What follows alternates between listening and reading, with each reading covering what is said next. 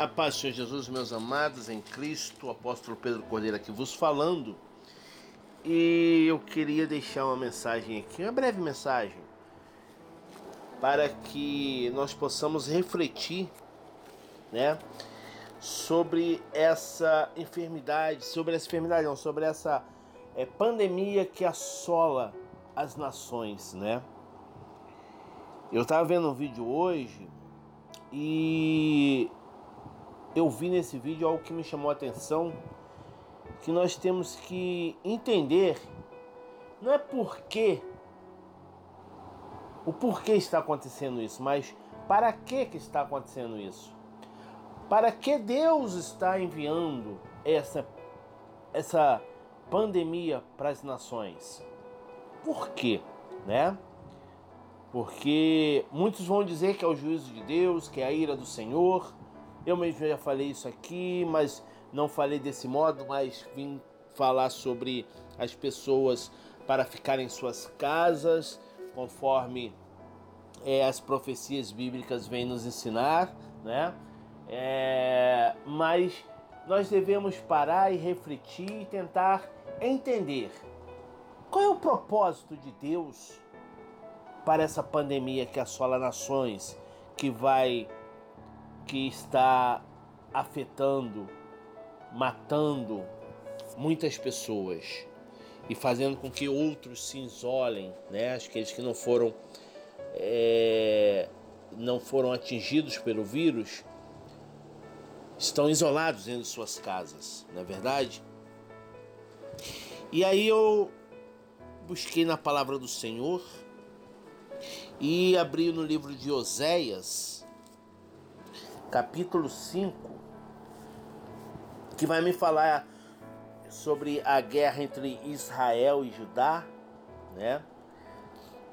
E ali eu me peguei lendo do, do capítulo 5 ao versículo 8 em diante. Vem dizer o seguinte: Toquem as cornetas em Gibeá, em Ramá. Deem o grito de alarme em Bet Aven. Estejam alertas, homens da tribo de Benjamim. Eu já anunciei ao povo de Israel aquilo que certamente vai acontecer. Vem, vem aí o dia do castigo, e Israel será destruído. O Senhor Deus diz: os chefes de Judá invadiram Israel e tomaram as suas terras. Por isso estou irado e vou castigá-lo duramente. O povo de Israel está sendo explorado e os meus direitos não estão sendo respeitados. E os seus direitos não estão sendo respeitados. Olha, e os seus direitos não estão sendo respeitados. Eu acho que os dias atuais não tá diferente não, né? Os nossos direitos, o direito do trabalhador, o direito do idoso, o direito da família, o direito de você poder andar nas ruas e ter o seu direito, né, de poder reprimir quando vê um homem com dois, um homem contra um homem se beijando, uma mulher contra a mulher se beijando, porque ali você está com seus filhos, você não tem mais esse direito de reprimir, porque se você reprimir é homofobia, né? E aqui a palavra vem dizer: os seus direitos não estão sendo respeitados porque eles insistiram em seguir deuses falsos. Portanto, como a traça, eu destruirei Israel e como câncer acabarei com Judá. Quando Israel percebeu que estava doente e Judá notou que também estava ferido, Israel foi procurar a ajuda do poderoso rei da Síria, mas ele não pôde curar nem fazer sarar os seus ferimentos. Como um leão, eu atacarei os povos de Israel e de Judá. Eu os farei em pedaços, depois irei embora, levando-os comigo, e ninguém os poderá salvar. Então voltarei para o meu lugar e ali ficarei até que eles reconheçam o seu pecado e na sua aflição voltem a me procurar. Só até aqui, para a honra e glória do nosso Deus eterno todo-poderoso. Pessoal, uma das mensagens centrais do livro de Oséias é de que o Eterno ama o seu povo. Mesmo quando eles são infiéis. Mesmo quando esse povo que Deus tanto ama, que são esse povo quando a gente fala é Israel, inclui eu, inclui você. Porque nós fomos enxertados na figueira. Então, a mensagem central do livro de Oséias é de que o Eterno ama a mim e a você, mesmo quando eu e você somos infiéis a Ele. E que misericordialmente o Eterno nos oferece a reconciliação que embora haja haja e tem que haver o arrependimento meu e seu para que a misericórdia de Deus venha até nós e que nós retornemos ao Senhor Deus Todo-Poderoso. Por isso que aqui no último versículo do, de Oséias 5, versículo 15, capítulo 5, vem dizer assim: Então voltarei para o meu lugar e ali ficarei até que eles reconheçam o seu pecado e na sua aflição venham me procurar. Meus amados em Cristo Jesus, o livro de Oséias, o livro de Oséias, é, é, do profeta Oséias, né? É, o profeta, o profeta Oséias profetizou no reino do norte. Ele profetizou no reino do norte, que é Israel, próximo do final do reinado de Jeroboão II. Oséias foi contemporâneo dos profetas Isaías, de Amós, de Jonas e de Miqueias. E nós sabemos exatamente e nós sabemos exatamente que algumas características desse livro do profeta Oséias é que ele usa muitas metáforas e simbolismo que ilustram a amplitude do amor de Deus para o seu povo. E uma outra outra mensagem, uma das, melhor dizendo, uma das mensagens centrais que tem dentro do, do, do livro de Oséias é justamente o que? O casamento.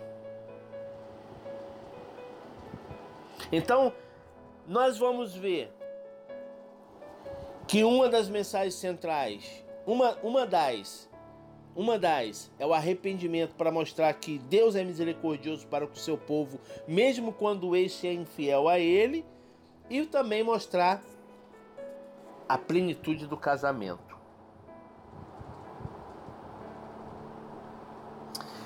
Então, nós podemos ver, lendo o livro de, de Oséias, lendo o livro de Oséias, nós podemos ver que ele casa-se com uma mulher que é infiel, uma adúltera. E devido ao adultério de sua esposa, e devido ao adultério de sua esposa e seu subconsequente empenho em reconciliar-se com ela e restaurar seu relacionamento, Osés provavelmente adquiriu uma visão profunda do relacionamento do Senhor com Israel, cujos pecados eram semelhantes à infidelidade de um cônjuge, de um esposo e de uma esposa. Então, usando essa metáfora, o livro de Oséias testifica sobre o amor do Senhor por Israel, pelo seu povo, ao esperar que sua noiva, quem é a noiva de, do Eterno? Eu e você. Ao esperar que a sua noiva, infiel, retorne a Ele. Meus amados em Cristo Jesus, as coisas têm andado de uma maneira tão terrível que foi necessário Deus mandar essa repreensão para que nós possamos refletir, analisar o nosso comportamento pessoal, social, matrimonial. Nós estamos vendo aí uma quarentena na qual as pessoas têm que estão sendo obrigadas a se isolarem dentro de suas casas. E é justamente nesse confinamento que laços familiares estão sendo restaurados, estão sendo reconciliados. Outrora, mãe e filho, filha e mãe, pai e filho, não tinha mais um diálogo, não tinha mais um relacionamento, porque eram para um, um colégio.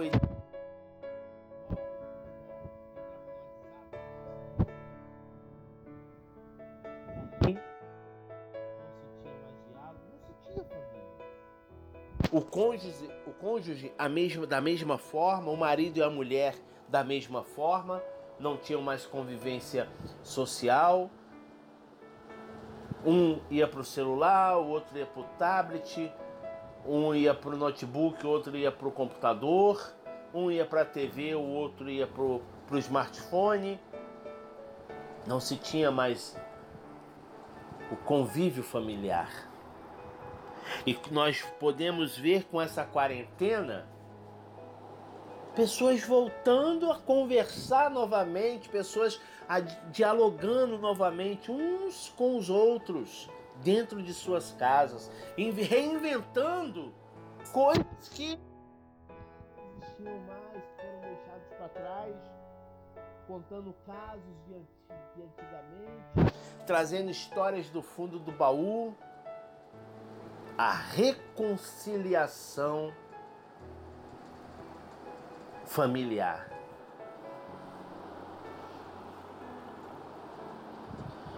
E desta forma, e desta forma, quem é cristão e entende a palavra do Senhor começou a refletir, começou a estudar mais a palavra de Deus. Pessoas que outrora nem pegar a Bíblia pegava para ler, hoje já estão lendo a Bíblia, já estão tendo prazer em ler a Bíblia, conhecer mais da palavra do Senhor por causa do confinamento dentro da sua casa. Porque quando nós estamos enclausurados, quando nós estamos somos prisioneiros, nós buscamos aquilo que nós temos ao nossa volta, ao nosso redor, para poder fazer com que aquilo venha suprir a falta de que nós temos do mundo lá fora. O mundo, meus amados irmãos, tem cegado muita gente. As pessoas têm deixado a palavra do Senhor de lado, porque lá fora o mundo tem oferecido coisas tão mais interessantes, entre aspas, entendo o que eu estou falando? Interessante entre aspas, porque hum, logicamente nada mais é mais interessante que a palavra do Senhor. Mas o mundo, meus amados irmãos, ele é mentiroso. O mundo ele oferece coisas que você vai pensar que aquilo é mais proveitoso e é mais delicioso do que a palavra do Senhor. E aí você toma aquilo para você. E aquilo que você tomou para si vai lhe roubar o seu tempo. O engodo do mundo vai te oferecer um ouro reluzente que na verdade não é um ouro, é um latão que brilha, que com o passar do tempo ele vai enferrujar nas tuas mãos. E quando você olhar, vai dizer: Ué, não, eu pensei que era ouro porque estava tão reluzente e agora tão enferrujado, não presta mais para nada. E assim a tua vida e o teu tempo que tu largou para trás também não prestou mais para nada. O mundo tem feito isso. E foi necessário vir essa pandemia para que família, famílias pudessem se reunir, o marido pudesse olhar com mais amor para a mulher, porque ambos estão enclausurados dentro de casa, ambos estão prisioneiros dentro da sua casa, prisioneiros de um modo, de um grosso modo falando, e ambos podem se olhar mais. O homem já conversa mais com sua esposa, a esposa conversa mais com seu marido, os filhos conversam com os pais, os pais conversam com os filhos, os avós, por sua vez, já já conversam com com seus netos, os netos com os avós, o genro conversa com a sogra, a sogra conversa com o genro. A reconciliação familiar e o livro de Oséias, a reconciliação que Oséias tanto queria e fez acontecer com a esposa infiel. E é o que nós precisamos fazer hoje. Trazer à nossa mente que tudo isso que está acontecendo é ira do Senhor? Sim, é ira do Senhor. Mas por que da ira do Senhor. Nós não temos que focar a nossa mente na ira do Senhor. Não, nós temos que focar na nossa mente em dizer: Senhor, por que da tua ira? Aí sim, nós vamos entender de fato o porquê dessa pandemia. E aí nós vamos fazer como capítulo o capítulo 15 diz, né? E ali ficarei até que eles reconheçam o seu pecado e na sua aflição venham me procurar. Quantos hoje estão procurando a Deus de uma forma tremenda, de uma forma extraordinária como nunca antes na sua vida? Tem pessoas que estão com tanto medo de morrer que estão buscando o Senhor com tanta vontade que aqui outrora aquela terra que era seca hoje está começa a minar água. E dali vai gerar vai brotar a semente vai brotar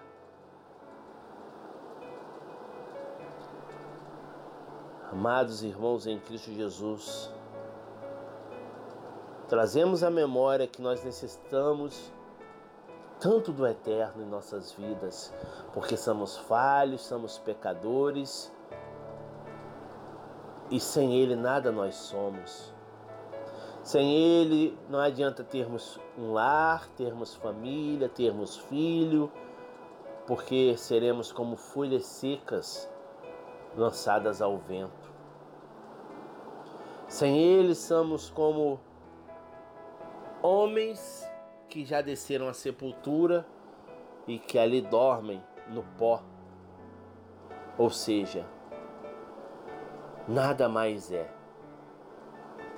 Assim somos nós sem o eterno Deus. Que a nossa consciência possa buscar essa reconciliação que o livro de Osés vem nos ensinar, tanto a reconciliação com o eterno, como a reconciliação com nossa família, com nossos familiares, com os nossos parentes. Pessoal, tem gente que abandona os avós em um asilo, a própria sorte.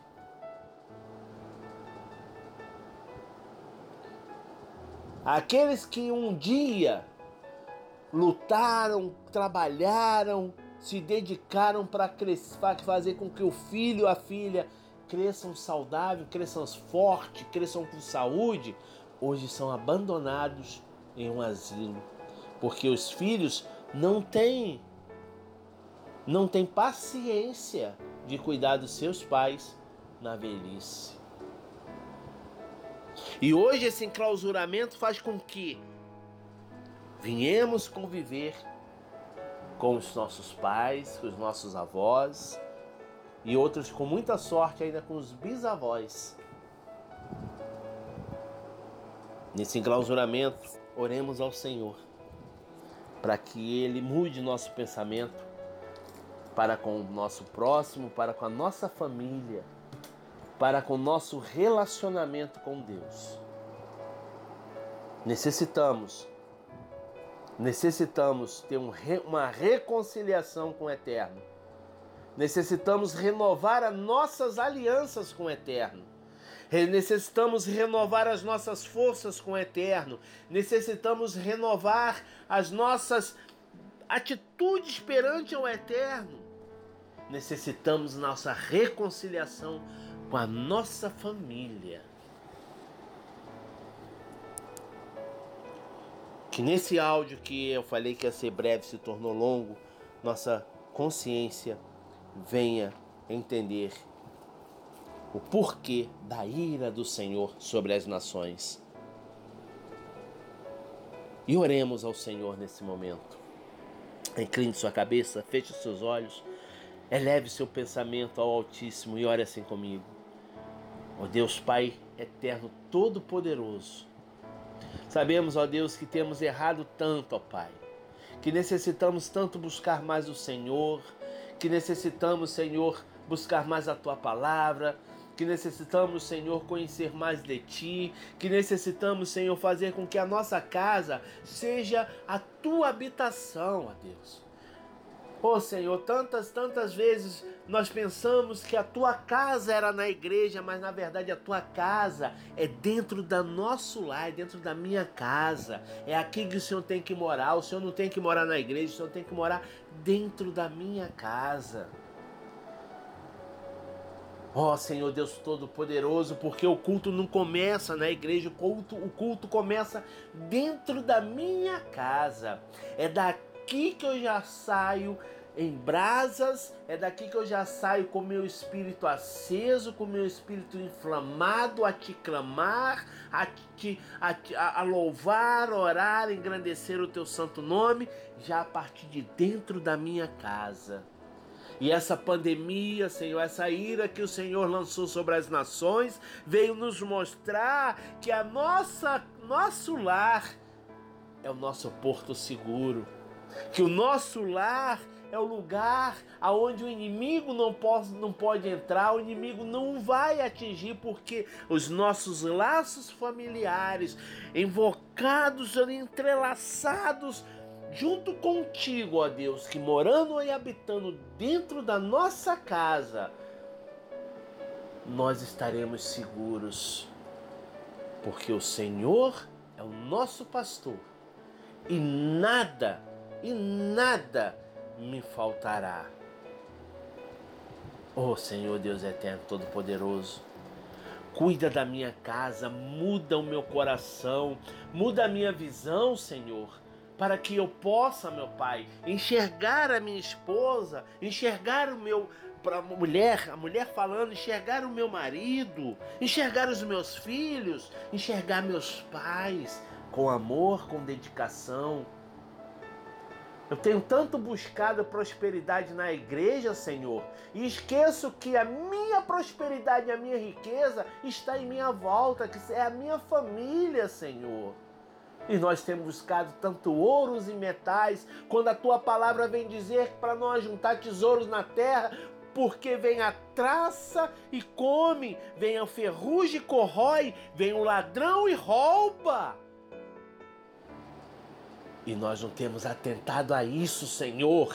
E estamos a ferir os teus olhos com as nossas concupiscências da carne, com os nossos desejos materiais, esquecendo que essa pátria não nos pertence. E deixamos, ó Deus, de agradar aos teus olhos. E nesse momento, Senhor, com o meu coração levantado, eu quero aqui me reconciliar contigo, ó Deus. Haja reconciliação, faz em mim uma nova aliança, para que a partir de agora eu venha andar contigo, eu e a minha casa, serviremos ao Senhor. E praga nenhuma adentrará dentro da minha casa, para honra e glória do teu nome. Em nome de Jesus. Amém.